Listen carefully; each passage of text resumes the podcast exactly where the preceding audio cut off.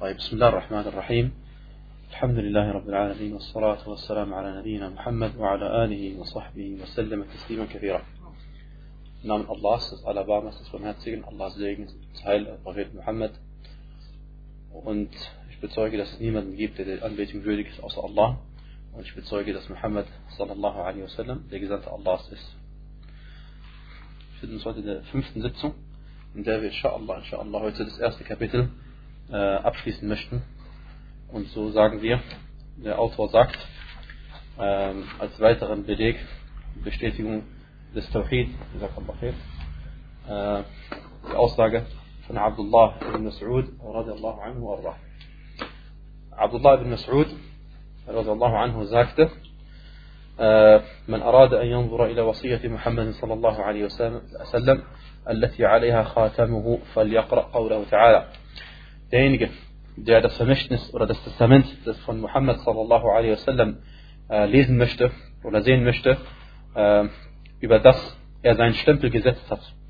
فَلْيَقْرَأْ قَوْلَهُ تَعَالَى Der soll die Aussage des Erhabenen lesen. Die folgende Aussage des Erhabenen lesen. Und das ist der Vers, den wir schon behandelt haben, wo Allah subhanahu wa ta'ala sagt, قُلْ تَعَالَوْا إِلَى قُلْ تَعَالَوْا أَتْلُ مَا حَرَّمَ رَبُّكُمْ Sagt, kommt her, ich will euch verlesen, was euer Herr euch verboten hat. Und dieser Vers äh, ist der, ein, äh, der 151. Vers, den wir letztes behandelt haben, von Surat Al-An'am, Surah Nummer 6, und geht bis zum Vers وَأَنَّ هَذَا صِرَاطِي مُسْتَقِيمًا فَاتَّبِعُوهُ zum Vers 153 und er hat euch anbefohlen, dies ist mein Weg ein gerader, so folgt ihm. Das sind die, das ist das Vermächtnis oder das Testament von Muhammad sallallahu alaihi wasallam, das er uns, hinter uns hinterlassen hat. Na.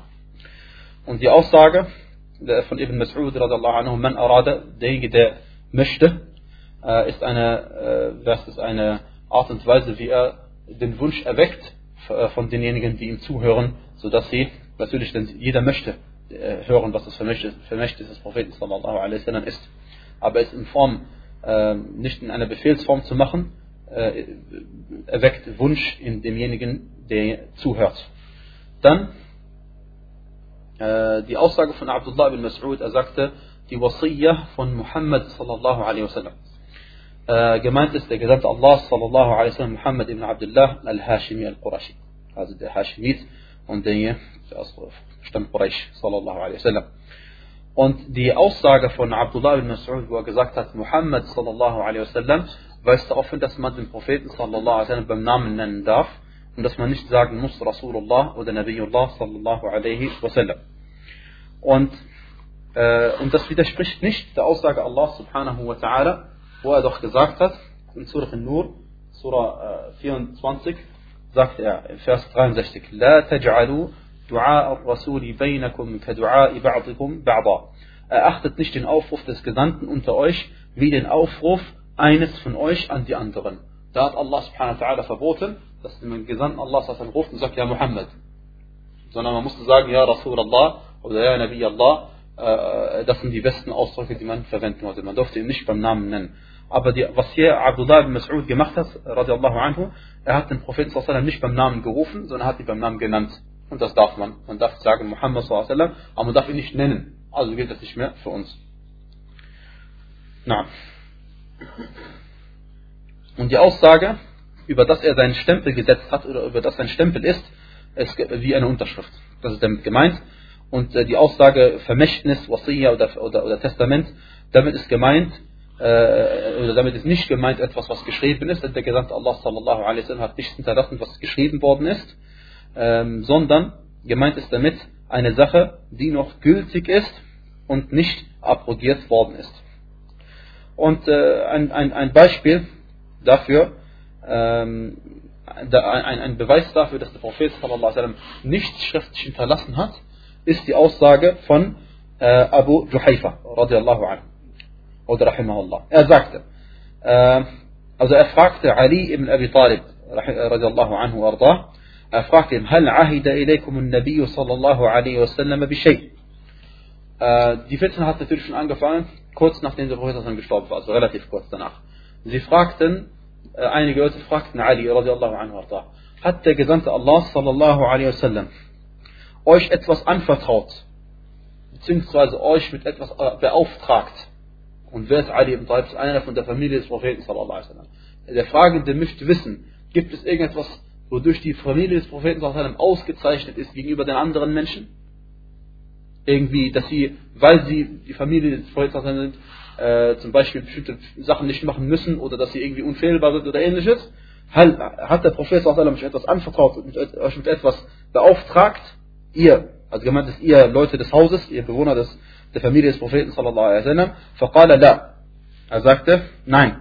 والذي خلق الحب وبرأ النسمة إلا فهما يؤتيه الله تعالى رجلا في القرآن وما في هذه الصحيفة وما في هذه الصحيفة Er sagte, nein, ich schwöre bei demjenigen, der die Samenkerne, der die Samenkörner spaltet und derjenige, der das Lebendige erschaffen hat, erschaffen hat. Es sei denn, eine Sache, die Allah subhanahu wa ta'ala jemandem gibt, ein Verständnis in Bezug auf das Koran, es sei denn ein Verständnis des Koran, das heißt jeder Mensch, äh, es kann sein, dass Allah subhanahu wa ta'ala äh, einem Gelehrten äh, Verständnis gibt über einen bestimmten Vers im Koran, was einem anderen nicht gegeben hat. Ein bestimmter Gelehrter liest einen Vers und versteht daraus etwas und leitet daraus ein Gesetz ab, was ein anderer nicht kann bei einem bestimmten Vers. Und der andere bei einem anderen Vers kann es, was der erste nicht konnte. Und so weiter und so. Allah subhanahu wa ta'ala öffnet einem, gibt einem Ideen. Gibt einer bestimmten Person eine Idee und andere Person gibt er keine Idee. Zum Beispiel manchmal findet man Hadithe, die widersprüchlich erscheinen. Manchen Gelehrten öffnet Allah subhanahu wa ta'ala ein Tor, ein Tor des Wissens, sodass sie die Hadithe, äh, dass sie sehen, dass die Hadithe nicht widersprüchlich sind. Okay? Und andere sagen, sie sind widersprüchlich und deswegen sagen sie, dass der eine muss abrogiert sein. Auf jeden Fall, das sind äh, bekannte Gründe für Meinungsverschiedenheit unter den Ulama. Nicht jeder Gelehrte hat so viel Wissen bekommen wie ein anderer. Die, die Gelehrten sind verschiedene Stufen an Wissen. Und Allah sagte, Über jeden, denjenigen, der Wissen hat, gibt es jemanden, der Wissen hat. Und, Allah subhanahu wa Und er sagte, er sagte also, ich schwöre bei, nein, ich schwöre bei demjenigen, der die Samenkorne spaltet, äh, äh, und derjenige, der das Lebendige erschafft. Also er hat uns mit nichts Besonderes ausgezeichnet oder aus anvertraut oder beauftragt. Es sei denn eine Sache, äh, es sei denn ein Verständnis in Bezug auf das Koran. Das kann sein, dass einer, eine bestimmte Person, sei es von der Familie des Propheten oder anderen, kann es sein, dass sie eine bestimmte Sachen besser versteht als andere. Kann sein. Und وَمَا فِي هَذِهِ الصَّحِيفَةِ äh, und er sagt, und auch was in diesen Schriftblättern steht. Er hat Schriftblätter gehabt. Das ist eine Sache, wodurch äh, äh, bestimmte Personen, wie er ausgezeichnet worden ist gegenüber anderen, die die Schrift eben nicht hat, gehabt haben. Und dann sagte, dann wurde er gefragt, وَمَا فِي هَذِهِ الصَّحِيفَةِ Und was steht in diesen, in diesen Schriftblättern drin? Sagte, العقل وفكاك oder فكاك الأسير وألا يقتل مسلم بكافر. Er wurde gefragt, was steht in diesen Schriftblättern drin? Er sagte erstens, Al-Aql, gemeint ist hier damit die Regelungen über die, das Blutgeld. Das Blutgeld und auch das Blutgeld heißt, wenn jemand anderen umgebracht hat, was geschieht in diesem Moment? Oder wenn eine Person einen anderen äh, so verletzt hat, dass er seine Hand verloren hat. Oder einen Finger verloren hat. All das geht in Fiqh, äh, Regelungen, wie viel Blutgeld man bezahlen muss. Okay, das ist alles, sagt er, steht da drin. Wafikak oder Fakak, weil es arabisch korrekt, Al-Asir. Das heißt darüber, gemeint ist darüber, dass man die Gefangenen freilassen soll und wie gut das ist und so weiter, dass man die anspornt, Muslime so das zu tun. وَأَلَّا يُقْتَلَ مُسْلِمٌ بِكَافِرٍ und dass kein Muslim wegen einem Kafir umgebracht werden darf. Also wenn ein Muslim, allgemein wenn ein Muslim einen Kafir umgebracht hat, auch wenn absichtlich war, wird er im Islam nicht hingerichtet dafür. Sondern nur wenn ein Muslim einen Muslim hingerichtet hat. Und bei dem Dhimmi gibt es Ikhtilaf. Also beim Dhimmi, wenn ein Muslim einen Dhimmi umgebracht hat, gibt es eine Verschiedenheit mit den Ulama. Wie dem auch sei, deswegen darf man nicht denken, dass der Gesandte Allah sallallahu alaihi wasallam äh, irgendwie etwas aufgeschrieben hat, ein Testament oder ein Vermächtnis aufgeschrieben hat und bestimmten Leuten gegeben hat, sondern was Abdullah ibn Mas'ud radiallahu anhu meint, ist hier einfach ein Vermächtnis im übertragenen Sinne, denn das ist das, was der Gesandte Allah sallallahu hinterlassen hat. Und diese Verse, die wir letztes Mal äh, gelesen haben, beinhalten praktisch die wichtigsten Glauben, also beinhalten äh, wichtige Glaubensinhalte, die wichtigsten überhaupt im Tawhid. قل تعالوا أتل ما حرم ربكم عليكم ألا تشركوا به شيئا. Euch ist verboten worden, dass ihr ihm etwas beigesetzt, Schirk begeht. Insofern, das ist der wichtigste Teil. Und dann noch andere Verbote wie Sinna, äh, das, das Töten von äh, unschuldigen Menschen und so weiter und so fort. Ja. Und deswegen sagt der äh, Gelehrte, der dieses, dieses Buch erklärt, er sagte, diese sind edle oder gewaltige Verse. Wer sie verinnerlicht und danach handelt, der erreicht diese drei äh, folgenden Eigenschaften. Und zwar Al-Aql, er, er, bekommt Verstand und äh, Tadakkur, er wird sich bewusst machen und er wird sich erinnern lassen oder ermahnen lassen. Und Taqwa, er hält die Gottesfurcht von Allah subhanahu wa ta'ala. Na. Dann kommt, dann äh, erwähnt der Autor des Buches einen weiteren Hadith, der, diesen, der den Tawhid, den wir als Muslime für uns verinnerlichen, bestätigt und die Gewaltigkeit dieses Tawhid äh, hervorhebt. Er sagte, وعن نعم also auf der Hadith, den ich vorhin vorgelesen von Abdullah ibn Saud, ist bei At-Tirmidhi. At-Tirmidhi. Und er sagte jetzt einen folgenden Hadith. Und der Hadith übrigens, äh, wo Ali radiallahu gefragt wird, ob sie mit etwas Bestimmtes beauftragt worden sind, der Hadith ist bei Al-Bukhari. Okay. Dann sagte der Autor, وعن معاذ بن جبل رضي الله عنه. Und über Mu'adh ibn Jabal radiallahu anhu ist überliefert. Er sagte, كنت رديف النبي صلى الله عليه وسلم على حمار. Ich war, Radif auf Arabisch ist derjenige, der mit dem anderen reitet, auf seinem eigenen Kamel. Äh, oder, oder ist ein Esel. Also der Prophet ist geritten auf seinen Esel vorne und Mu'adh ibn Jabal hatte die Ehre gehabt, hinter dem Prophet zu reiten auf dem gleichen Tier. Er sagte, ich war eben der Mitreisende mit dem Propheten sallallahu alaihi wasallam auf einem Esel. فقال لي, dann sagte er zu mir, Ja Mu'adh, O Mu'adh, أتدري ما حق الله على العباد وما حق العباد على الله Weißt du, was das Recht Allahs gegenüber den Dienern ist und was das Recht der Diener gegenüber Allah ist? Er sagte, قلت الله ورسوله أعلم. Ich sagte, Allah und sein Gesandter wissen besser Bescheid. Er sagte, قال حق الله على العباد أن يعبدوه ولا يشركوا به شيئا. Das, Gesetz, das Recht Allahs gegenüber den Dienern, den Sklaven, also den Menschen und den Djinn gemeint, äh, ist, dass sie ihm alleine dienen und ihm nichts beigesellen. Keinen Schirk begehen. Keinen Polytheismus, keine Vielgötterei, keinen Götzendienst. وحق العباد على الله ألا يعذب من لا يشرك به شيئا.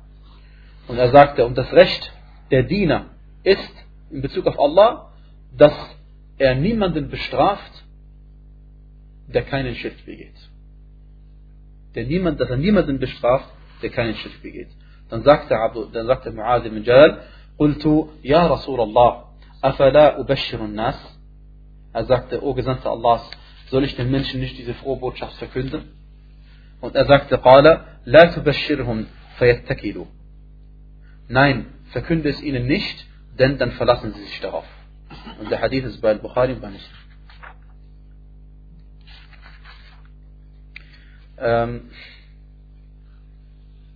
äh, die Aussage in dem Hadith von Mu'adh ibn Jabal, dass er geritten ist mit dem Propheten auf einem Esel, gemeint ist hier häuslicher Esel. Es gibt zwei Arten von Esel. Es gibt häusliche Esel, Himar Ahli, und es gibt wilde Esel, Himar Wahshi. Und äh, die, äh, wie heißt es, die, äh, auf, auf wilden Esel reitet man nicht, man reitet nur auf häusliche Esel. Und er sagte? Welche Esel darf man nicht reiten? Man, man, geht nicht, man darf, man kann nicht. Wildesel sind wilde Tiere. Man kann nicht auf diesen reiten. Allah, ich bin noch nie auf einen geritten. Äh, dann sagt er. Die Aussage des Propheten sallallahu alaihi wasallam. Äh, weißt du, was das, äh, was das Recht Allahs gegenüber den Dienern ist? Das heißt, was Allah ihnen zur Pflicht gemacht hat und was sie und wie sie sich gegenüber Allah zu verhalten haben. Na, und das hat der Prophet als Frage gestellt. Weißt du, was das Recht Allahs gegenüber seinen Dienern ist? Warum? Damit er sich jetzt ganz konzentriert auf die Antwort, die er bekommen wird. Denn, denn wenn man, jeder von uns weiß, wenn man jemanden ruft und ihm sagt, irgendeine Aussage sagt, dann kommt sehr oft die Antwort, wie bitte, was hast du gesagt? Weil man nicht bewusst war, was er gesagt hat. Aber wenn man jemanden erstmal ruft beim Namen zum Beispiel und dann auch noch fragt, weißt du, äh, kennst du dich über das und das aus und sagt er nein und, dann wartet er auf eine Antwort, dann ist er schon konzentriert auf das, was er jetzt hören wird. Und das hat der Gesandte Allah alaihi gemacht, denn er war der beste Lehrer und er äh, musste auch dafür sorgen, dass er nicht falsch verstanden wird. Ja, weil wenn er, wenn er falsch verstanden würde, das wäre eine Katastrophe. Dann, Äh, und was ist das Recht der Diener gegenüber Allah? Damit ist gemeint, äh, na,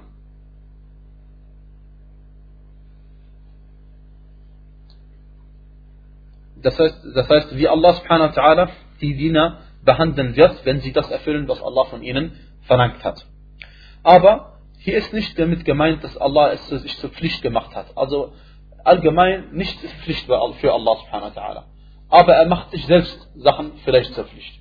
Aber es ist nicht so, dass jemand, äh, wie heißt es, äh, von Allah etwas verlangen kann, sondern Allah subhanahu wa ta'ala, er spricht die Wahrheit und er hält sich an das, was er versprochen hat und uns geben wird, inshallah. Seine Versprechen hält er. Und deswegen hat Allah subhanahu wa ta'ala, weil niemand macht ihm etwas zur Pflicht, hat er sich selbst folgendes auferlegt. Er sagte subhanahu wa ta'ala, im Surah Al-An'am, Seite 134, die 6. Surah, Vers 54. كتب ربكم على نفسه الرحمة. Euer Herr hat sich selbst Barmherzigkeit vorgeschrieben. Euer Herr hat sich selbst Barmherzigkeit vorgeschrieben. Wer von euch in Unwissenheit Böses tut, aber danach dann bereut und es wieder gut macht, so ist Allah oder so ist er allvergebend und barmherzig. Subhanahu wa ta'ala. Und so hat er sich selbst äh, die Barmherzigkeit auferlegt für denjenigen, der etwas Übles tut in Unwissenheit. Das heißt, weil er einfach äh, nicht äh, den, den, vollkommenen Verstand hatte und nicht wusste, was er richtig tun soll. Und er hat danach bereut und danach auch wieder rechtschaffene Taten getan. Ja. Und die Aussage von dem Propheten sallallahu alaihi wasallam, äh, dass also die, dass das Recht Allahs gegenüber den Dienern ist, dass sie ihm dienen, für ihn Ibadah machen. Okay? Und damit ist gemeint, wie wir schon mal gesagt haben, äh, dass sie sich für ihn erniedrigen, indem sie ihm gehorchen. Dass sie sich für ihn erniedrigen, klein machen und Allah subhanahu wa ta'ala gehorchen. Das ist mit Ibadah gemeint. Weil man macht alles, was Allah subhanahu wa ta'ala von einem verlangt hat und ist nicht zu überheblich wie Iblis. Iblis, sein großes Problem war, dass er überheblich war, Kibr gehabt hat. Na. Und dass sie ihm nichts beigesellen, wala yushriku bihi shay'a, das heißt in Bezug auf die äh, Gottesdienste und alles, was mit dem Schirk zusammenhängt. Und alles, was mit dem Schirk zusammenhängt und überall und alle Dinge, die, äh, die in Bezug auf den Schirk verboten ist, sind. Und deswegen hat Allah deswegen hat der Prophet es auch allgemein gesagt, dass ihm nichts beigesellt, nichts. Und wenn nichts gesagt wird, ist es ein allgemeiner Ausdruck und der bleibt allgemein und beinhaltet alles. Und beinhaltet sowohl die Gesandten, also man darf weder Allah subhanahu äh, einen Gesandten beigesellen oder einen Propheten oder einen Engel oder einem nahestehenden Allahs, was man Wali heißt nahestehender Allahs, ne? oder irgendwelche anderen Sachen. Dann sagte er, und das Recht der Diener in Bezug auf Allah ist, dass er sie nicht bestraft oder dass er niemanden bestraft, der ihm nichts beigesellt. Und das ist ein Recht, das Allah subhanahu wa ta'ala uns gegeben hat aus seiner Gunst heraus, subhanahu wa ta'ala. Und niemand hat es ihm zur Pflicht gemacht. Und äh, niemand darf denken, dass die Aussage vom Propheten sallam, äh, derjenige, der ihm nichts beigesellt, dass er damit, dass er gemeint, dass jemand gemeint ist, der einfach Allah nichts beigesetzt. Und dass es nichts zu tun hat mit dem Gottesdienst, den man verrichten muss. Gemeint ist, manche Leute denken, wenn sie Allah nichts beigesellen, das heißt niemanden anbeten außer Allah subhanahu wa ta'ala und auch in allen Bezügen, äh, Arten von Tawhid, dann denken sie, äh, dass sie dann auf jeden Fall schon gemeint sind in diesem Hadith. Nein, in diesem Hadith ist gemeint, dass sie ihm dienen und ihm nichts beigesellen. Zwei Sachen. Es reicht nicht einfach Allah nichts beizugesellen, sondern die Taten muss auch folgen. Die Taten müssen auch äh, dementsprechend folgen, gemäß dem, was man glaubt. Gemäß dem, was man eben gesagt hat, dass man Allah nichts beigesetzt. Und wenn man ihm nichts beigesetzt, das heißt, man dient ihm ganz alleine. Und wer ihm alleine nicht dient hat, dann wird nicht umgesetzt. Die Frage, was ist mit jemandem, der ähm, jemanden, der, wie heißt es, äh, Allah subhanahu wa ta'ala nicht anbetet und ihn nicht beigesetzt, wird er bestraft gemäß diesem Hadith? Die Antwort lautet ja. Gemäß diesem Hadith wird er bestraft. Denn äh, erstens heißt es ein Recht der Diener. In dem Hadith haben wir vorgelesen, ein Recht der Diener. Äh, und damit ist gemeint, das sind Diener. Das sind Leute, die Allah dienen. Die werden nicht bestraft. Aber diejenigen, die Allah nicht dienen, die werden bestraft. Zweitens, dass der Prophet sallallahu alaihi wasallam diese Aussage gesagt hat, an ya'buduhu wa la yushiku bihi shay'a, dass sie ihm dienen und ihm nichts beigesellen. Und dann weiß man, dass äh, mit der Aussage und ihm nichts beigesellen gemeint ist in Bezug auf die Dienerei, in Bezug auf die Gottesdienste. Und das heißt, in Bezug auf die Gottesdienste, die sie verrichten, das heißt, sie tun etwas, in Bezug auf die Gottesdienste, die sie verrichten, gesellen sie Allah nichts bei. Okay beten sie Allah alleine an. Und das weist darauf hin, äh, dass mit der, mit der Aussage und sie gesellen ihm nichts bei in Bezug auf die Gottesdienste insbesondere gemeint äh, sind, weil das war auch der größte Konflikt zwischen dem Propheten sallallahu alaihi wasallam und den damaligen Arabern. Sie haben ja äh, Allah andere Götter beigesellt in Bezug auf die Gottesdienste. No. Dann die Aussage des Propheten sallallahu alaihi wasallam oder überhaupt die Aussage einer Frohbotschaft äh, Al-Bishara auf Arabisch, weil äh, Mu'adh ibn Jabal sagte, soll ich den Menschen nicht diese Frohbotschaft verkünden und ihnen das mitteilen? Wer keinen Schirk begeht, wird nicht bestraft werden. Soll ich das den Menschen sagen? Und diese Aussage ist ja eine Frohbotschaft. Ja. Und äh, wie gesagt, und er sagte, La das heißt, und verkünde es ihnen nicht. Verkünde es ihnen nicht. Und äh, worauf ich nur hinweisen will, dass für diejenigen, die es interessiert, das Wort Bishara auf Arabisch wird sowohl verwendet für Sachen, die gut sind, also ich verkünde dir ein, das Paradies zum Beispiel, ja, oder auch für schlechte Sachen. Fabashirhum bi'adabin alim, wie Allah sagt, Surat al-Shiqaq, und verkünde ihnen schmerzhafte Strafe. Fabashirhum bi'adabin alim. Insofern das Wort wird für Übles und für Gutes verwendet, aber meistens für gute Sachen verwendet. Bishara als Vorbotschaft wird meist verwendet. Und deswegen ist die Bedeutung des Hadithes äh, oder die Aussage des Propheten La tubashirhum, verkünde es ihnen nicht, also äh, und, und das ist ein Verbot, es ihnen, den Menschen einfach so zu verkünden. Und die Bedeutung des Hadithes ist, dass Allah subhanahu wa ta'ala niemanden also bestraft, der ihm nichts beigesellt. Und dass die Sünden, die ein Diener begeht, äh, dadurch verge vergeben werden, indem man den Tawhid umsetzt.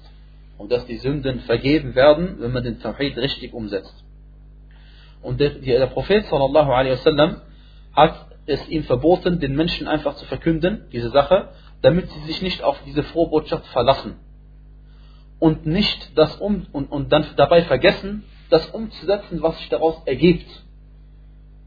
Man denkt, man gesellt Allah also nichts bei und dann, und, dann wie heißt es, äh, begeht man vielleicht nicht die Gottesdienste, die man hätte vor, äh, wie man vor äh, verrichtet hätte, man würde die Taten unterlassen und dann würde man nicht mehr in die Kategorie fallen, die der Professor den er hier die Frohbotschaft verkündet.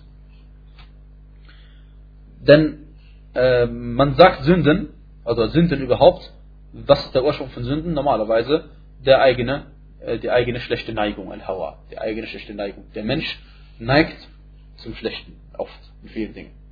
Neigt er, Schlechtes zum Beispiel, er neigt dazu, äh, aus Faulheit ein Gebet nicht zu verrichten. Eher als ein Gebet zu verrichten, normalerweise. Ja. Und insofern sind die meisten Sünden sind aus äh, aus, der, aus der persönlichen Neigung, aus der eigenen Neigung, ein Hawa. Und Allah subhanahu wa ta'ala hat davor gewarnt, dass man seiner eigenen Neigung immer folgt, denn die Neigung führt meistens zu üblen Sachen.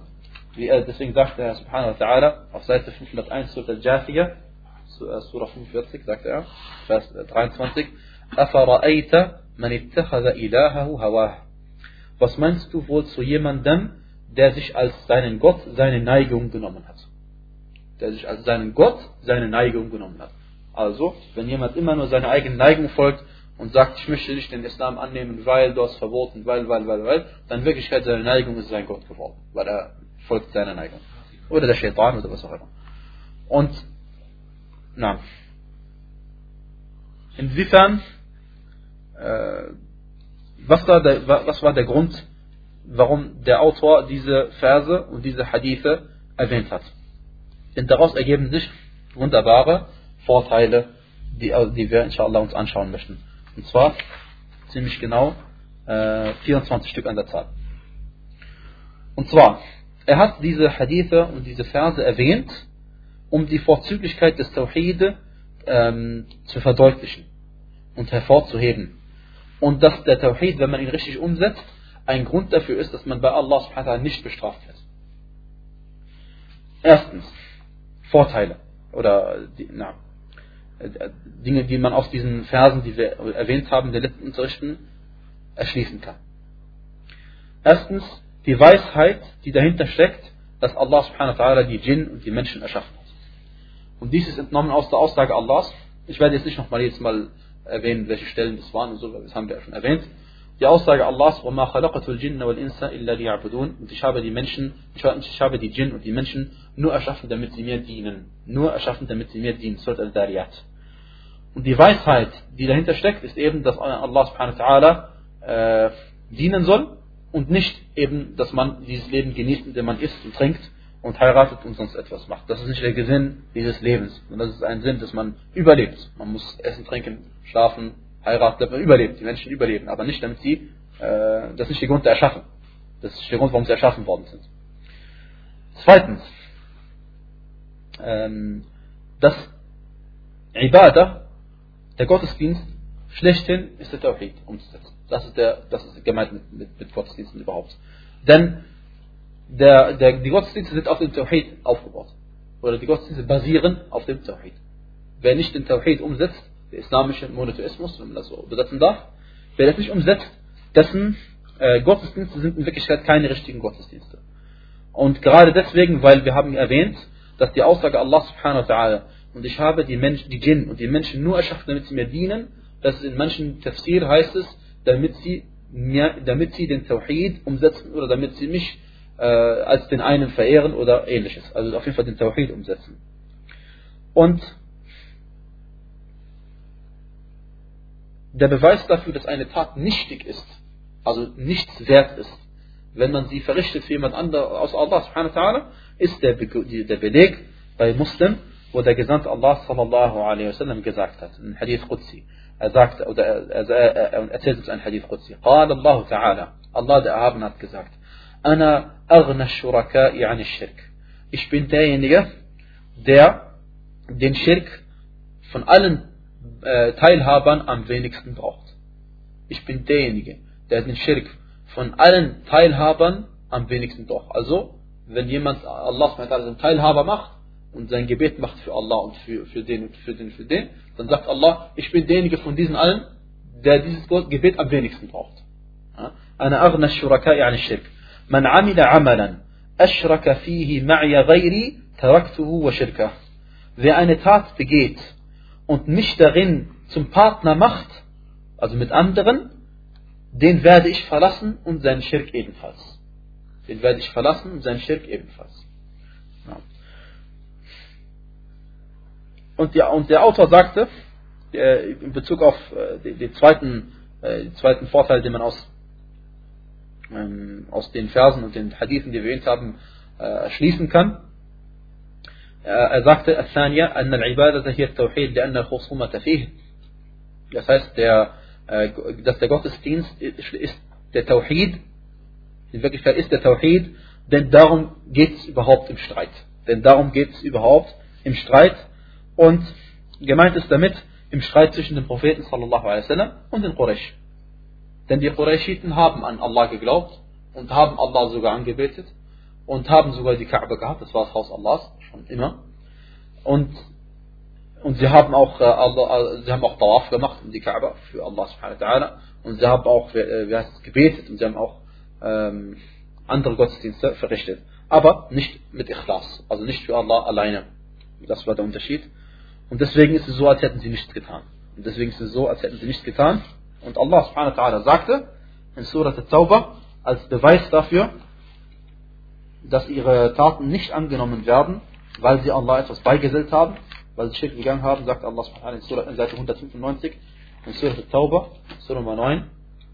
Er sagt es, أعوذ بالله من الشيطان الرجيم وما منعهم أن تقبل منهم نفقاتهم إلا أنهم كفروا بالله وبرسوله ولا يأتون الصلاة إلا وهم كسالى ولا ينفقون إلا وهم كارهون Er erwähnte einige Sachen, aber das Wichtigste ist folgendes, um nichts anderes Vers 54. Und nichts anderes hat verhindert, dass ihre Ausgaben von Allah angenommen werden, ihre Sadaqa, ihre Spenden, angenommen werden von Allah, als dass sie Allah und seinen Gesandten verleugnen.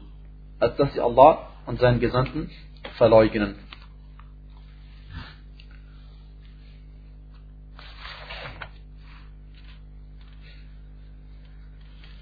Der dritte Vorteil, den man äh, aus diesen äh, Hadithen und ähm, Versen schließen kann, ist, darin befindet sich, in dem, was wir gesagt haben, befindet sich, oder er sagt, der dritte Vorteil ist, أن من لم يأتي به لم يعبد الله. Wer den Tawhid nicht umsetzt, der hat Allah in Wirklichkeit nicht angebetet und nicht ihm gedient. ففيه, ما ففيه, ففيه معنى قوله ولا أنتم عابدون ما أعبد. Er sagte, und darin befindet sich auch die Bedeutung der Aussage Allah subhanahu wa ta'ala, und ihr betet nicht an, was ich anbete. Und ihr betet nicht an, was ich anbete. Also normalerweise würde man doch denken, sie beten doch Allah an, die, die, die Mushrikin. Aber, und, und, sie beten Allah an und andere. Aber der Prophet sagt hier, sollte er sagen zum Qurayshiten, ihr betet, in Wirklichkeit, ihr betet gar nicht Allah an, wie ich es, wie ich es verstehe. Weil ihr macht Schirk. Deswegen euer Gottesdienst, ob ihr tut oder nicht tut, ist egal. Es wird sowieso nicht angenommen werden. Na.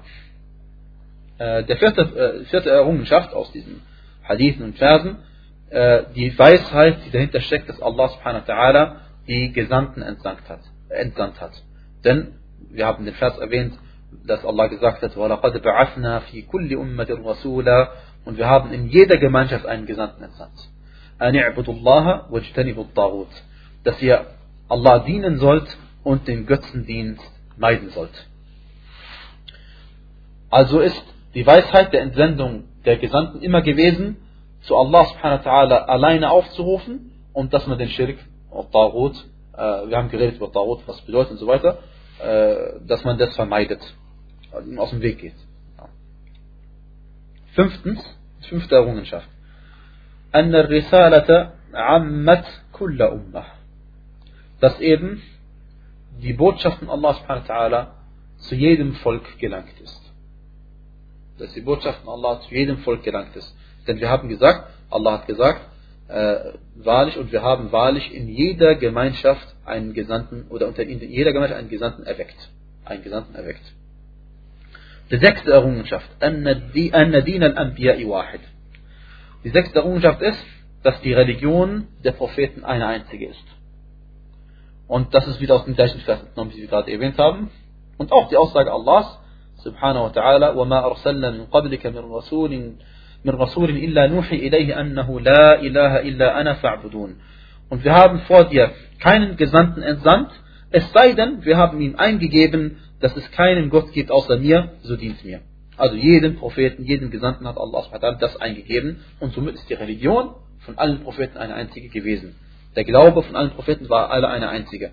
Und das widerspricht nicht der Aussage Allahs subhanahu wa ta'ala in Surat Al-Ma'idah, wo er sagte, dass manche Leute, vielleicht verwechseln sie das, ja. Also Allah subhanahu wa ta'ala sagt in Viertel Ma'idah, Surah Nummer 5, Vers 48, Für jeden von euch haben wir ein Gesetz und einen deutlichen Weg festgelegt. Für jeden von euch haben wir ein Gesetz und einen deutlichen Weg festgelegt. Also, es kann sein, dass in der Religion, in der, in der Scharia von Musa a.s. andere Gesetze gegolten haben, als in der Scharia von Muhammad sallallahu Und wir wissen, dass zum Beispiel Musa a.s. musste nicht zu seiner Gemeinschaft fünf Gebete verrichten. Das wissen wir aus dem Hadith von Isra, wo der Prophet sallallahu dann Musa gesagt hat, dass jetzt fünf Gebete nur noch sind. Und dann sagte er, er soll nochmal zu Allah gehen und ihn nochmal darum bitten, dass es noch verringert wird, denn er hat das schon mit den Kindern Israels ausprobiert und es hat nicht geklappt. Fünf Gebete waren ihm auch schon zu viel. Also wissen wir, dass, dass die, den Kindern Israels waren weniger Gebete auferlegt. Okay? Und das kann sein, dass die Gesetze unterschiedlich waren. Und wir wissen mit Gewissheit, dass Dinge den, den, den, den, äh, den, den, den Muslimen zur Zeit von Musa verboten waren, die zur Zeit von Isa dann wieder erlaubt worden sind. Das heißt, und damit, Isa sagt, und damit ich euch einen Teil dessen, was euch verboten worden war, wieder erlaube. Ja. Und das ist, äh, das ist ein Beweis dafür, dass es kann sein, dass in der Scharia von Musa oder der Scharia von Isa und der Scharia von Muhammad, äh, Allah Segen auf ihnen allen, äh, unterschiedliche Gesetze gegeben hat. Unterschiedliche Gesetze gegeben hat als die Scharia, aber nicht der Glaube. aber nicht der Glaube, sondern der Glaube war ein einziger und der Beweis dafür ist nochmal deutlich zu sehen. Äh, heißt es in auf der Seite 448 in Surat äh, nee, das ist nicht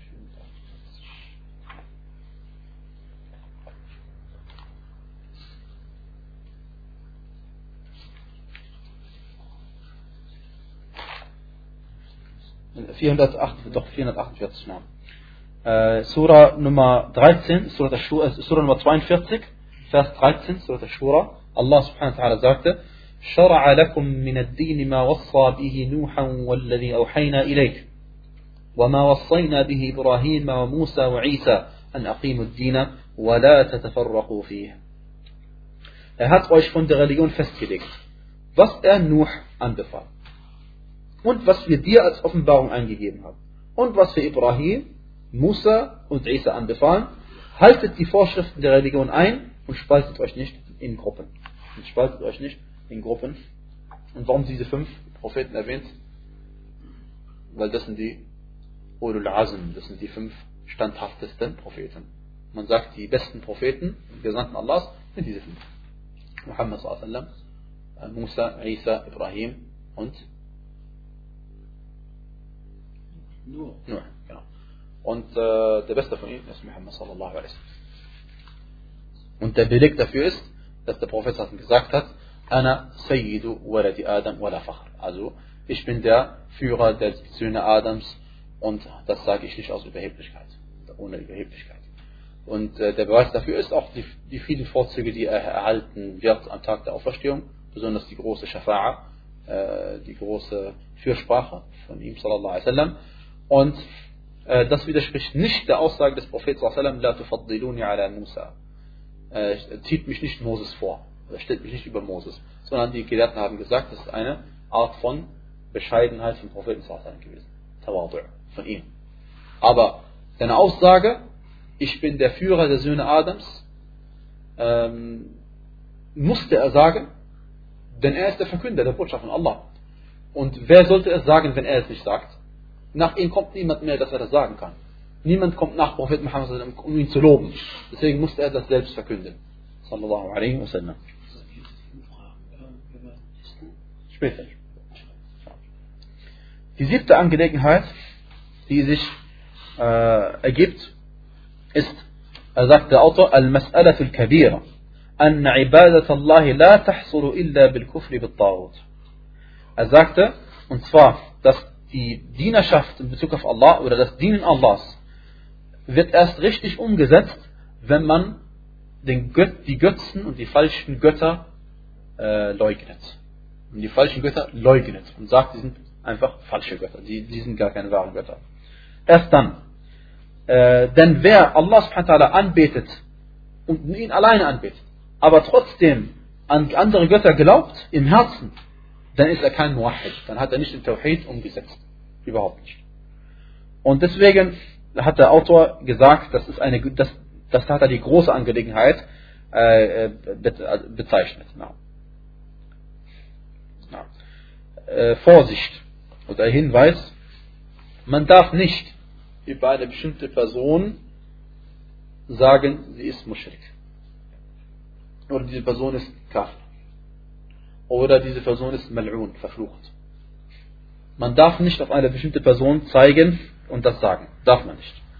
Denn äh, damit eine Person wirklich muschrik wird oder Kafir wird oder verflucht wird, Mal'un wird, ja, Kafir ungläubig und äh, muschrik, ein Götzendiener wird, ja, dafür gibt es Ursachen und es gibt auch Hinderungsgründe. Es gibt Ursachen und es gibt Hinderungsgründe. Und das will ich jetzt kurz äh, erläutern. Zum Beispiel eine Ursache dafür, dass man verflucht wird von Allah subhanahu und dem Prophet Propheten zusammen, wenn man zum Beispiel Zinsen nimmt oder gibt. Denn der Prophet hat gesagt, La'anallahu akila riba wa mukilahu wa shahidehi wa katiba. Also, Allah hat verflucht, derjenige, der die Zinsen verschlingt und äh, der sie aufschreibt und der sie gibt äh, und derjenige, der es bezeugt. Also, das heißt, das sind Ursachen dafür, dass man die La'na, den Fluch von Allah erhält. Gut. Aber es gibt auch Dinge, die dazu führen, was man diesen Fluch trotzdem nicht erhält, wie zum Beispiel Unwissenheit, Jahl. Oder zum Beispiel Shubha, wenn es dir nicht klar war. Du, dir war nicht klar, ist das Zinsen oder nicht Zinsen? Denn es gibt, wenn wir inshallah eines Tages kommen werden im Fiqh, gibt es Angelegenheiten über Riba, die sind nicht für die meisten Leute so eindeutig. Für die meisten Leute nicht eindeutig. Ja, die denken, die meisten Leute denken, Zinsen ist nur, dass ich Geld gebe und mehr Geld verlange. Ja, oder umgekehrt. Ich gebe mehr Geld, äh, äh, ich, weiß, ich verlange, äh, äh, verlange mehr Geld, als ich gegeben habe. Ja? Manche Leute denken, das ist die einzige Form von Zinsen. Ist aber nicht.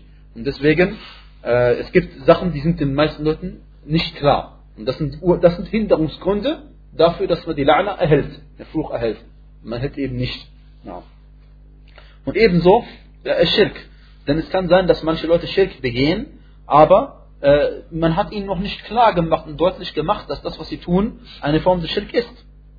Weil zum Beispiel ihre Gelehrten äh, zu wenig dafür getan haben, dass sie diese, diese, dieses Wissen erlangen. Das kann sein. Na. Und ebenso umgekehrt bei den positiven Dingen. Der Prophet hat gesagt, man sama Ramadana imanan wa ihtisaban ghufira lahu ma taqaddama min dhanbih. Wer Ramadan durchfastet, an ihn glaubend und nach Belohnung strebend, hoffend, ja, dem wird seine, werden seine Sünden vergeben, die er begangen hat. Seine vergangenen Sünden alle vergeben. Wenn jemand jetzt gefastet hat und sagt, ich habe daran geglaubt und so weiter und so fort, sagen wir die Person, über die Person jetzt, ihre Sünden sind vergeben worden? Nein, machen wir nicht. Genau das Gleiche machen wir nicht. Denn genauso, das, das ist eine Ursache dafür, dass einem vergeben wird, aber es gibt auch Hinderungsgründe dafür, dass einem nicht, verge äh, nicht vergeben wird.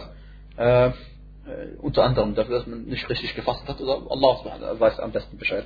Oder manche Leute, yani, Allah sie, sie beten nicht. Ja. Sie fasten Ramadan und glauben daran und so, aber sie beten nicht.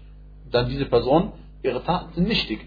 Und der Beleg dafür ist, dass der Prophet gesagt hat, am Tag der Auferstehung, er hat er gesagt, die ersten Taten, für die man zur Rechenschaft gezogen wird, أول ما يحاسب عليه العبد يوم القيامة الصلاة ist das Gebet. فإن صلحت صلح العمل كله. Das heißt, wenn es richtig war, dann sind alle anderen Taten auch richtig gültig und inshallah angenommen. Und für ihn fasadat, und wenn es nichtig war, fasad al-amalu kullu. Dann sind alle anderen Taten auch nichtig. Insofern ist ein Beweis. Das hat nichts mit, mit Iman und Kufr zu tun. Das hat damit nichts zu tun. Das hat nur damit zu tun, wer, wer nicht fastet, Entschuldigung, wer fastet und nicht betet, er kann davon ausgehen, dass sein, sein Fasten nicht bringt. Was sagen wir zu dieser Person jetzt, du brauchst auch nicht fasten? Nee. Sagen natürlich, faste weiter. Ja, weil inshallah eines Tages wird er wieder beten und dann ist er daran gewohnt zu fasten. Also nicht, dass man ihm jetzt sagt, du brauchst nicht fasten. Nee, man, man spornt ihn an, inshallah, dass er anfängt zu beten. Äh, genauso, wenn wir jemanden vorfinden, dass er äh, auf einem Weg, wo die Menschen laufen, sein Geschäft verrichtet. Der Prophet hat gesagt, ittaqul mala'in. Das heißt, fürchtet euch vor den euch Fluchenden. Das heißt, es gibt Dinge, wie man sie tut, man wird verflucht, auch von dem von den Menschen. Denn wenn jemand, äh, wie heißt es, äh, läuft auf einem Weg und, und äh, möge Allah uns und euch bewahren davor und dann auf eine Unreinheit tritt oder so, dann kann es sein, dass er aus seinem Zorn heraus Dua macht gegen die Person, die das getan hat. Oder flucht gegen die Person, die das getan hat. Und deswegen hat er das bezeichnet als Dinge, Dinge die einen dazu bringen, dass man verflucht ist. No. Und äh, wie gesagt, wenn jemand das, äh, das heißt, wenn jemand etwas getan hat, so in dieser Hinsicht, sagt man jetzt, er ist verflucht? Nein. Äh, das ist, gemeint ist, er wird verflucht werden von den Menschen, wenn er so etwas getan hat. Äh, genauso, wenn man sieht, dass jemand zu einem toten Menschen betet, bei einem Grab oder irgendwo anders, äh, dann sagen wir auch nicht, diese Person ist Muschrik, sondern wir sagen, äh, das, was er tut, ist Schirk. Und es sieht so aus, als wäre er Muschrik. Und wenn er sich daran, äh, wenn man ihm, wie heißt es, wenn es kann sein, dass er das nicht weiß, dass er das nicht tun darf und so weiter und so fort. Und wie gesagt, wie ich am Anfang gesagt habe, man darf nicht über eine bestimmte Person sagen, er ist Muschrik oder, oder Munafiq oder, oder, oder Mal'un oder sonst irgendetwas. Es sei denn, man hat äh, sei die Person etwas verstanden und sie bleibt immer noch an, dieser, an diesem Glauben. Zum Beispiel, wenn jetzt zu uns ein Jude oder Christ kommt. Jude oder Christ, können nicht über ihn sagen, er ist Muslim. Wir wissen, wenn er, wenn er als, als Jude oder Christ geboren ist und er diesen Glauben verinnerlicht hat und Jude und Christ ist, ja, dann wissen wir, er ist Kafir. Er ist ungläubig, er ist kein Muslim. Okay? Das können wir mit Gewissheit sagen, weil er, weil er, das ist sein Glaube. Ja? Aber wichtig ist jetzt, besonders in Bezug auf Muslime, die bestimmte Sünden begehen, dass man sie nicht aus dem Islam gleich rauswirft, nur weil sie eine bestimmte Sünde begehen. Das ist gefährlich.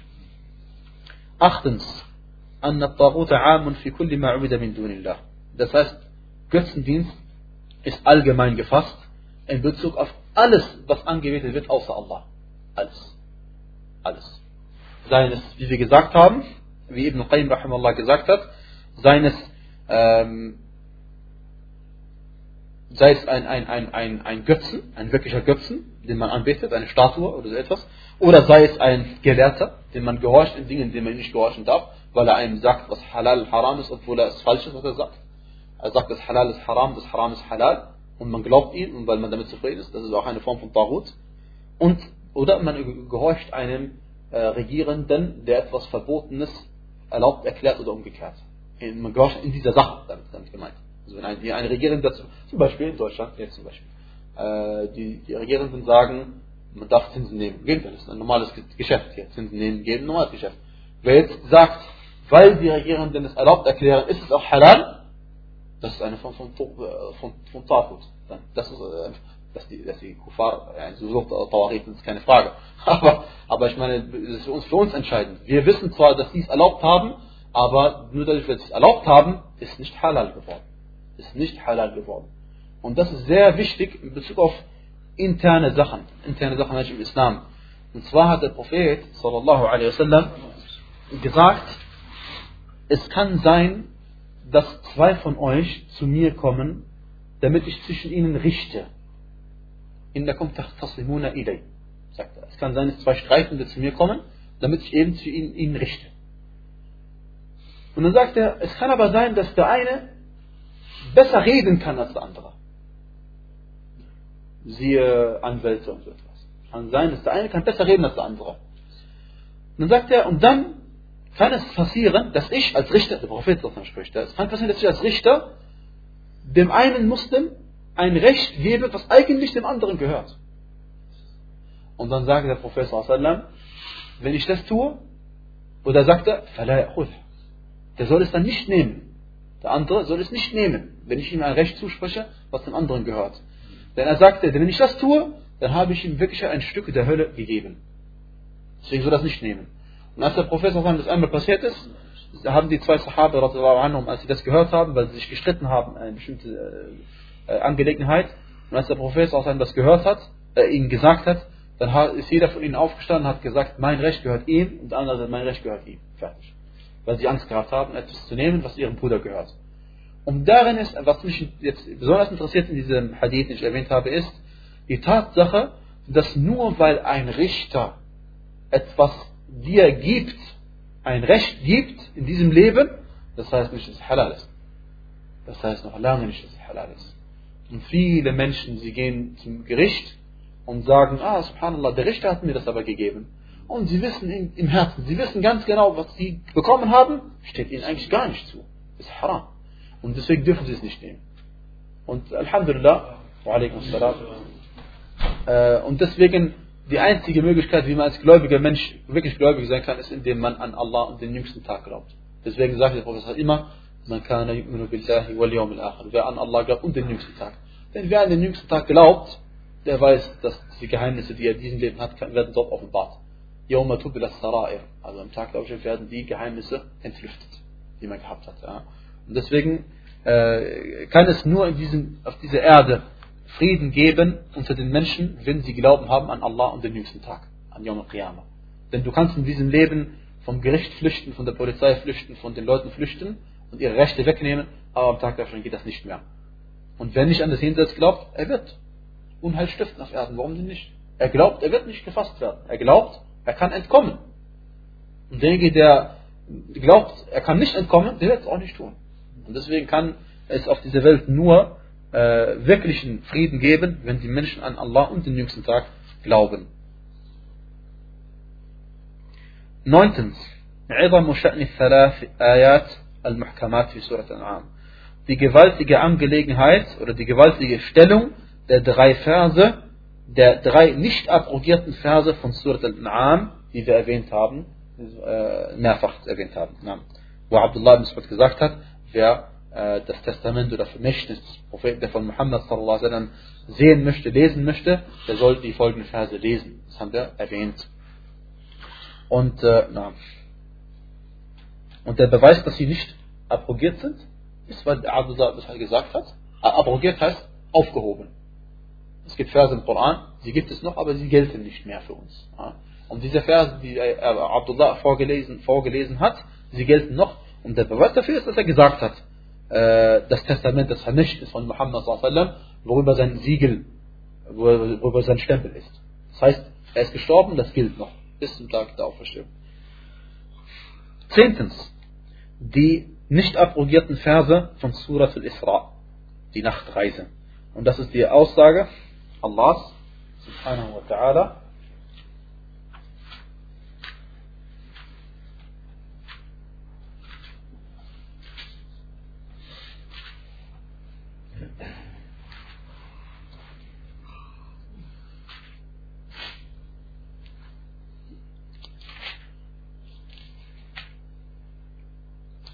وقضى ربك ألا تعبدوا إلا إياه Und dein Herr hat bestimmt, dass ihr nur ihm dienen und zu den Eltern gütig sein sollt.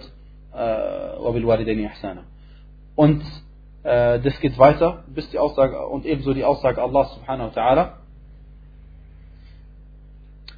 ähm, bis er sagte, subhanahu wa ta'ala, bis, also bis zum Vers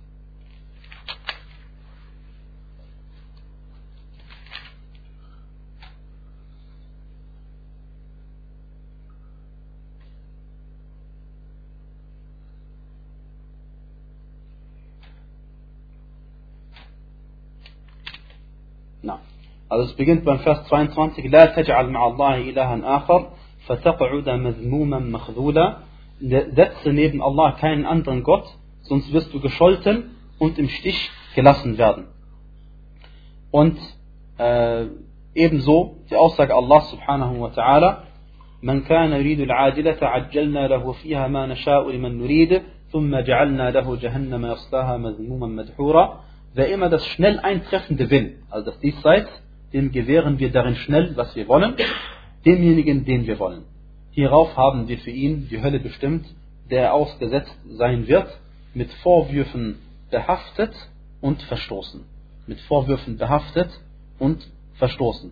Allah subhanahu wa ta'ala erinnert uns daran und weist uns darauf hin und sagte in Bezug auf die Verse, die er erwähnt hat, um das zu betonen, wie wichtig die Verse sind, die er hier in Surat Isra erwähnt hat, sagt er am Ende der Verse, ذلك مما أوحى إليك ربك من الحكمة. Das ist was von dem Herr, was, das ist etwas von dem, was dir dein Herr an Weisheit eingegeben hat. Und das äh, umfasst somit alle Verse, die vorher erwähnt worden sind in Surat al-Isra. Und er begann damit, äh, er begann natürlich mit dem Tawhid, das war der Grund, warum der Vers erwähnt worden war. Und er endete diesen Vers mit der Aussage Allah subhanahu wa ta'ala, لا تجعل مع الله إلها آخر فتقعد مذموما مخذولا. Und das weist darauf hin, ich lese mal vor, setze niemanden, setze neben Allah keinen anderen Gott, sonst wirst du gescholten im Stich gelassen dasitzen. Und auch das Wort dasitzen es weist auf eine weitere Erniedrigung hin, und zwar, dass er nicht einmal steht denn der Stehende ist höher als der Sitzende und der Sitzende ist noch mehr erniedrigt als der Stehende. Und er ist, er ist getadelt, er wird getadelt, in die Hölle geworfen und er wird auch verstoßen werden und er wird im Stich gelassen werden, sogar schon im Diesseits, noch vor dem Jenseits. Ja. Die elfte Errungenschaft, der elfte Vorteil, ist die, der Vers aus Surat al-Nisa. Äh, er sagte Ayat Surah An-Nisa, التي تسمى آية الحقوق العشرة. Und zwar der Vers von Surah An-Nisa, der als der Vers der Rechte, der Vers der zehn Rechte bezeichnet wird, wo Allah subhanahu wa ta'ala an, an, anfang, anfing und sagte, وَعْبُدُ اللَّهَ وَلَا تُشْرِكُ بِهِ شَيْئًا und dient Allah und gesellt ihm nichts bei. So ist das eheste Anrecht, das wichtigste Anrecht, Allah subhanahu wa ta'ala ist eben der Tawhid, und danach kommen erst alle anderen Rechte.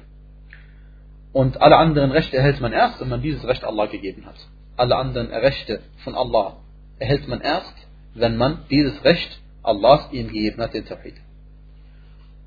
Und deswegen, als äh, Hakim ibn Hizam radiallahu anhu den Propheten sallallahu alaihi wasallam gefragt hat, darüber, dass man in seiner Jahiliya hat man vielleicht Sadaqa gegeben, hat man gefastet oder gebetet oder man hat ähm, auch äh, Sklaven freigelassen und man hat auch die Verwandtschaftsbande gepflegt. Und er fragte, Hal lahu min ajr, also jemand, der so etwas tut, bekommt er Belohnung dafür das, was er damals getan hat. Ja? Und dann sagte der Gesandte Allah sallallahu alaihi wasallam, Aslamta ala ma aslafta min al-khair. Aslamta ala ma aslafta min al-khair.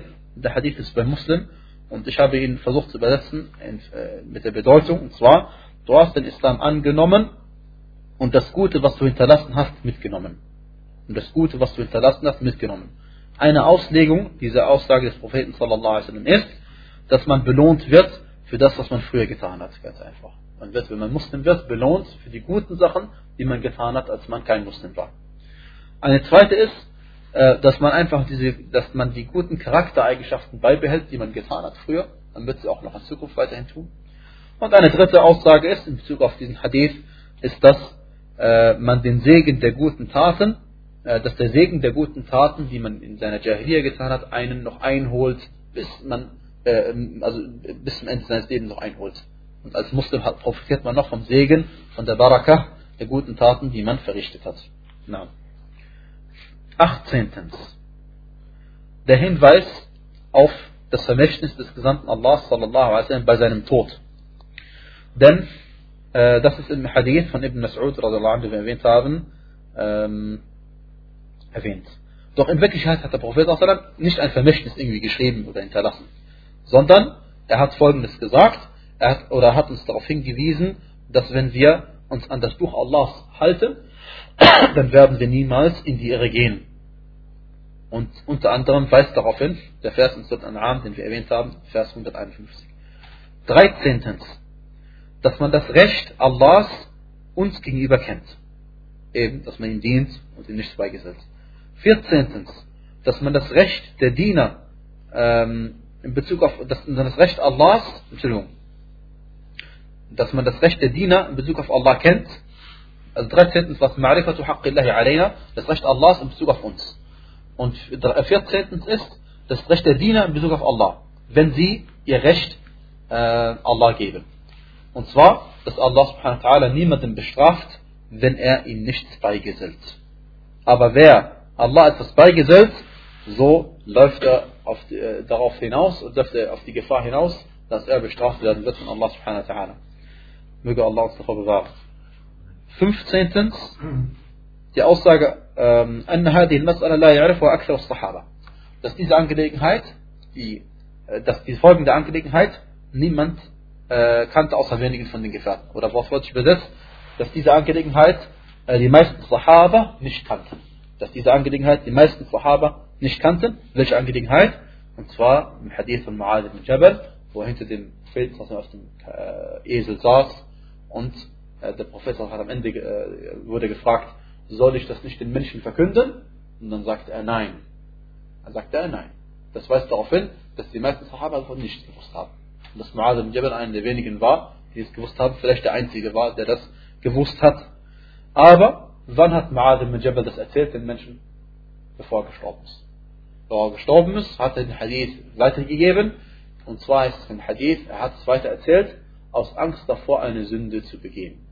Denn er hatte Angst davor, Wissen für sich selbst behalten. Wenn er gestorben wäre, wäre der Hadith verloren gegangen.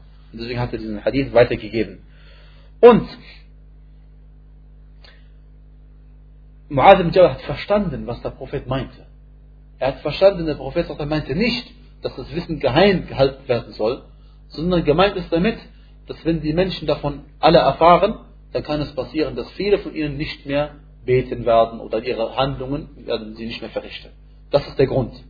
Und Mu'adh hat das auch verstanden, weil hätte der Prophet gewollt, dass niemand das weiß, hätte das niemandem gesagt.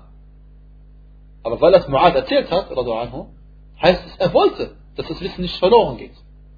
Aber er wollte nicht, dass alle es einfach so erfahren. Ja. 16. Das ist manchmal äh, Jawazu Kitman al-Ilmi lil Maslaha. Und zwar, äh, für eine gute Sache darf man Wissen für sich selbst behalten, geheim halten.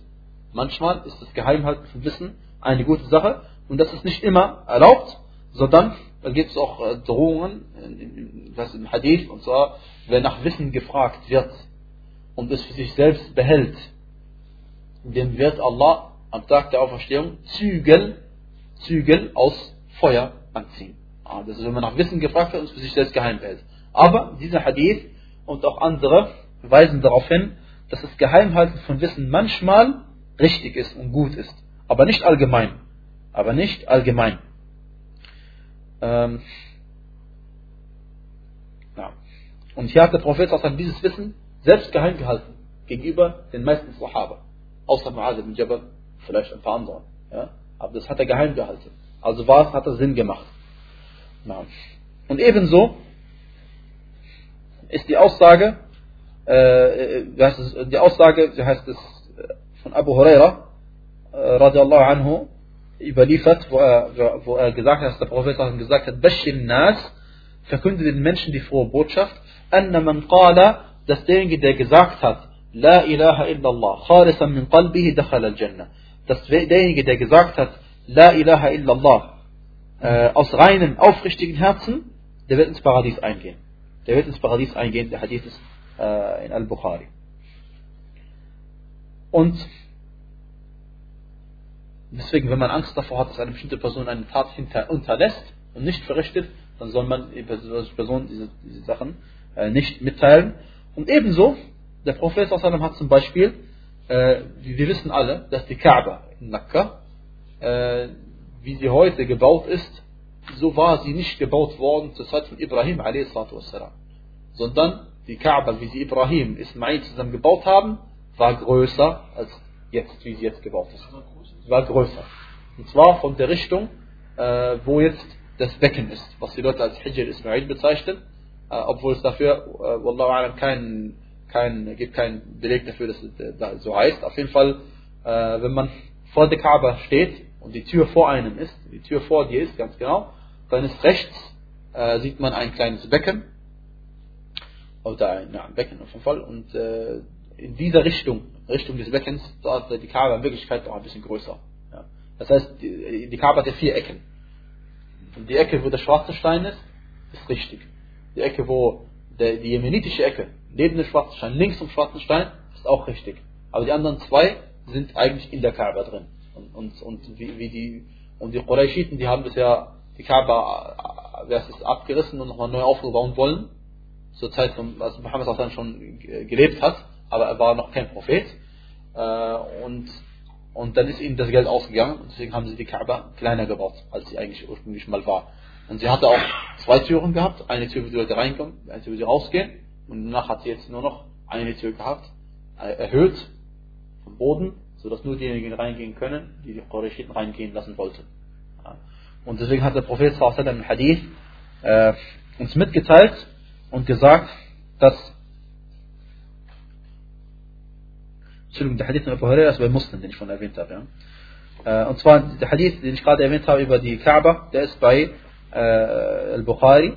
Und deswegen sagte der Prophet also als Begründung dafür, dass er die Kaaba nicht nochmal abreißt und nochmal aufbaut, dass äh, die Begründung war, weil die Qurayshiten äh, waren erst neue Muslime und erst vor kurzem zum Islam übergetreten. Und hatte Angst, dass wenn er die Kaaba abreißt das wäre eine Fitna, eine Verführung für die Leute, sodass sie vielleicht wieder vom Islam abfallen. Das war der Grund, warum der Prophet nicht die Kaaba nochmal neu gebaut hat. Auf den äh, Grundmauern von, äh, von, von, von die, die es, äh, Ibrahim und Ismail hochgezogen haben. Siebtens, es ist etwas Schönes, seinem muslimischen Bruder äh, eine Botschaft mitzuteilen, die ihn erfreut. Und das wissen wir aus diesem äh, Hadith, denn das hat der Prophet, das hat, das hat Muaz ibn Jabal gesagt. Soll ich den, er hat den Hadith gehört. Das erste, was er gesagt hat, hat er gesagt, soll ich den Menschen nicht diese tolle Botschaft verkünden? Also das weist auf den großartigen Charakter von ihm hin, radiallahu anhu wa arda. Achtzehntens, dass man sich davor fürchten soll, sich auf etwas zu stützen oder etwas zu verlassen, äh, sich auf, einfach auf die große Barmherzigkeit Allahs zu verlassen und nichts mehr zu tun. Achtzehntens, dass man, äh, die Angst davor, die Angst davor, also so muss man es formulieren, die Angst davor, sich auf die große Barmherzigkeit Allahs zu verlassen, gemeint ist, dass man dann nichts mehr tut. Man sagt, ach, Allah wird mir schon vergeben. Man begeht eine Sünde, ach, Allah yani, wird schon vergeben. Allah ist allvergebend, barmherzig. Und das sagt man bei jeder Sünde und in Wirklichkeit ist man dann der größte Sünder, weil man macht alles, was man will. Und so der Shaitan verführt einen und man macht dann die ganzen Sünden. Dann das Gegenteil ist Verzweiflung. Das Gegenteil ist Verzweiflung, dass man sagt, Allah wird mir nicht vergeben. Und deswegen ist ja bekannt, äh, den Ulama, manche haben gesagt, man soll mehr Angst haben. Manche haben gesagt, man soll mehr Hoffnung haben. Und Imam Ahmed rahimahullah sagt etwas Schönes. Er sagte, äh, man sollte in Bezug, wenn man sich auf Allah, wenn man, äh, wenn man zu, zu, Allah kommen möchte, soll man ähm, immer sich irgendwo aufhalten zwischen Angst und zwischen Hoffnung. Sobald eines davon überwiegt, geht man zugrunde. Hat man zu viel Hoffnung, geht man zugrunde. Hat man zu viel äh, Angst, äh, nicht Angst, sondern also äh, Verzweiflung ja, und, und, und hofft nicht mehr auf Allah, sondern geht man zugrunde. Beides darf nicht zu viel sein. Es muss ausgewogen sein, sagt er, rahimahullah ta'ala. Und äh, wie, wie dem auch sei, und manche Ulama haben gesagt, wenn man krank ist, dann soll man Hoffnung haben. Und wenn man Sünden begeht, dann soll man, äh, oder Entschuldigung, wenn man krank ist, soll man Hoffnung haben. Und wenn man gesund ist, dann soll man eher Angst haben. Und andere haben gesagt, wenn man äh, heißt es, Allah, über Allahs Rahmah spricht, dann soll man Hoffnung haben. Wenn man über Allahs Strafen spricht, dann soll man Angst haben. Und sie begründen es mit der Aussage Allah subhanahu wa ta'ala in uh, Surat al-Mu'minun, er sagte über die Gläubigen. والذين يؤتون ما آتوا ما آتوا وقلوبهم وجلة أنهم إلى ربهم راجعون. Er sagt über die Gläubigen und die, und die geben, was sie geben, während ihre Herzen sich davor ängstigen, weil sie zu ihrem Herrn zurückkehren werden. Also sie haben Angst davor, dass obwohl sie Sadaqa geben für Allah subhanahu wa ta'ala, haben sie Angst davor, dass Allah die Sadaqa nicht annehmen wird. Und, und, und eine bekannte ist, dass man eben, wenn man eine Sünde begeht, dann soll man Angst haben. Und wenn man eine gute Tat begeht, dann soll man äh, Hoffnung haben, dass Allah annimmt. Ja.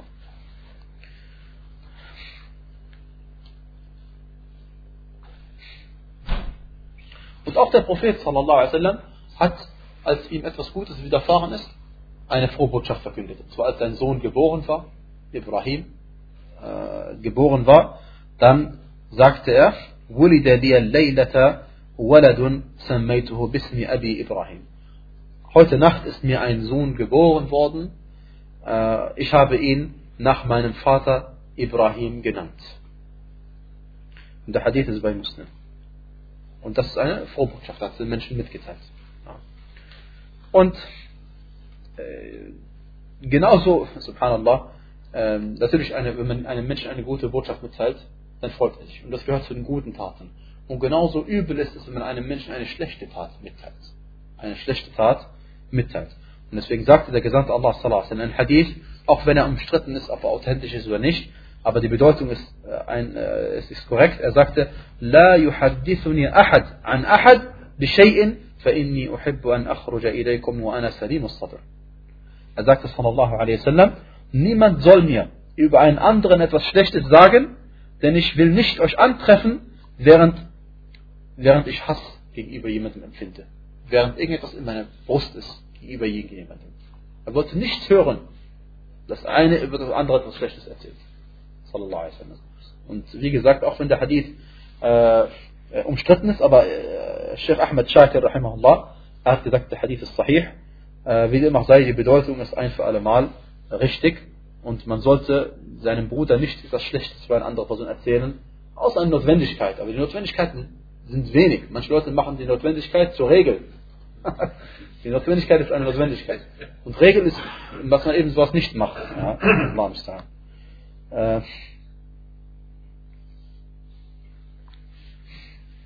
na.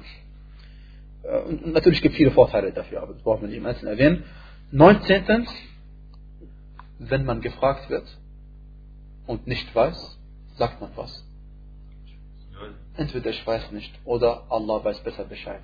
Oder wie Mu'adh gesagt Allahu wa Rasuluhu a'lam. Ja? Also, also am besten sagt man Allah weiß am besten. Allahu a'lam. Ja? Weil der Prophet ist schon gestorben. Deswegen braucht man nicht sagen Allahu wa Rasuluhu a'lam. Das haben sie gemacht, weil sie ihn angesprochen. Und er weiß am besten Bescheid. Ja? Dass man das auf jeden Fall sagt. Und der Prophet hat es nicht, das ist keine Form des Schirk. Warum sage ich das? Weil Einmal hat der Prophet sallam, gehört, wie jemand gesagt hat zu ihm, Ma Allahu wa hat jemand hat zum Prophet sallam, gesagt, es wird geschehen, was, was Allah will und du willst. Und dann hat er gesagt, Aja'altani lillahi niddan? Hast du mich etwa zu einem Partner mit Allah gemacht? Er sagte, Qul oder Bel, Ma Allah wahda. Was Allah will, alleine, das geschieht. Okay? Und das war die Aussage von Prophet Sallam. Und der Hadith ist äh, unter anderem bei Imam Ahmad und Ibn Majah. Und, der Be und, und die Begründung ist, weil was geschehen wird, das weiß niemand außer Allah subhanahu wa ta'ala. Aber in dieser Aussage, Allah weiß besser Bescheid und der Prophet, Allah wa Rasulu a'lam, Allah und sein Gesandter wissen besser Bescheid, das ist kein Problem. Weil der Prophet weiß besser Bescheid, tatsächlich. Und Allah auch. Deswegen ist es keine Gleichstellung oder so etwas. Und jeder weiß, dass der Prophet wusste nur, weil Allah es ihm beigebracht hat. Fertig. Ja. Aber in dem anderen Aussage, es wird also geschehen, was Allah will und du willst? Nee. Es wird nur geschehen, was Allah will. Nicht, was der Prophet will. Es sei denn, es stimmt überein. Äh, na. Und das weist darauf hin, dass der Prophet mehr Wissen hat als der Fragende. Logischerweise. Na. Okay.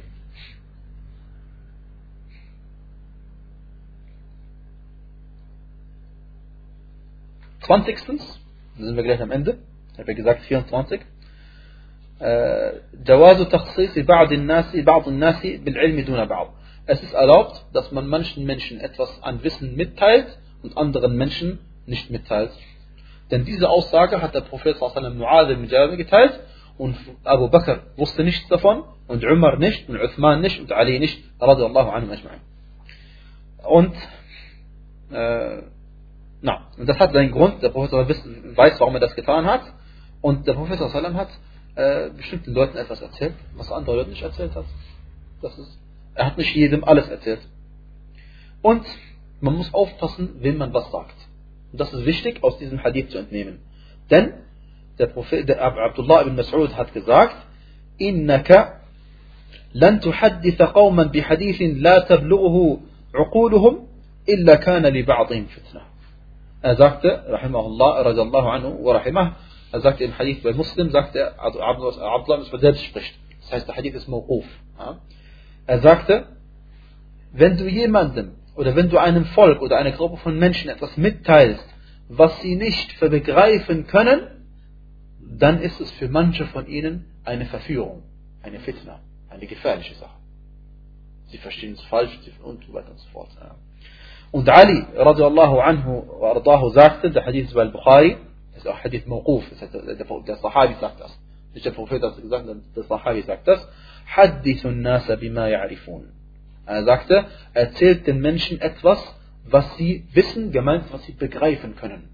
Und nicht dem Menschen etwas mitteilen, was er so nicht verstehen kann. Und deswegen jedem Menschen teilt man das mit, was er, was sein Verstand aufnehmen kann. 21. Die Bescheidenheit unseres Propheten sallallahu alaihi wasallam, dass er hinter sich jemanden reiten lässt, sallallahu alaihi wasallam. Und, äh, und dass er auf einem äh, Esel reitet. Wenn er wollte, würde er auf irgendetwas anderes reiten. Aber ein Kamel, ein Pferd, er könnte sich tragen lassen, die Leute würden ihn tragen. Und man macht kein nach Medina, zweifellos. Aber er macht es nicht. Sallallahu alaihi wasallam. Und äh, noch schöner ist, dass er auch nicht, nicht, nicht gelaufen ist. Weil wenn er gelaufen ist, würden die Leute vielleicht denken, es ist noch mehr bescheiden zu laufen. Nein, aber Allah hat diese Tiere erschaffen. Allah hat diese Reittiere erschaffen, dass du sie benutzt. Aber du musst nicht immer das Beste haben. Das reicht auch, wenn du einen Esel hast. Sallallahu alaihi wasallam. Ähm, und 22. Dass man, es ist erlaubt, belegt dafür, es ist erlaubt, dass man auf seinem Reittier eine zweite Person reiten lassen darf. Jetzt sagt man sich, warum soll es nicht erlaubt sein? Der Grund dafür ist, weil man darf das nur tun, wenn es dem Tier nicht schwerfällt. Das kann sein, dass das Tier nur eine Person aushält. Dann darfst du keine zweite darauf tun. No. 23. Und zwar die gewaltige äh, Angelegenheit oder die gewaltige Stellung dieser Angelegenheit. Und zwar, dass eben Mu'ad ibn Jabal der einzige Sahabi ist, der diesen Hadith gehört hat. Das heißt, diese Sache muss etwas ganz Besonderes sein. Er wollte wirklich, dass niemand davon erfährt, außer den wenigen Menschen, äh, die es äh, erfahren sollen. Und letztens, und 24. Äh, Fadilatu Mu'adin radiallahu anhu. Die Vorzüglichkeit von Mu'ad ibn Jabal radiallahu anhu warda. Und zwar, dass der Prophet sallallahu alaihi wasallam erstens Wissen gegeben hat, was er keinem anderen Sahabe gegeben hat. Und zweitens, dass er durfte reiten hinter dem Propheten sallallahu alaihi wasallam auf einem Esel. Und das ist eine Vorzüglichkeit, die nur den Sahaba und nur ein Teil der Sahaba zuteil werden durfte. Und wir haben das, uns das nicht zuteil geworden. Sallallahu alaihi wasallam. Walhamdulillahi Rabbil Alamin. Wallahu a'lam. والصلاة والسلام على نبينا محمد وعلى آله وصحبه وسلم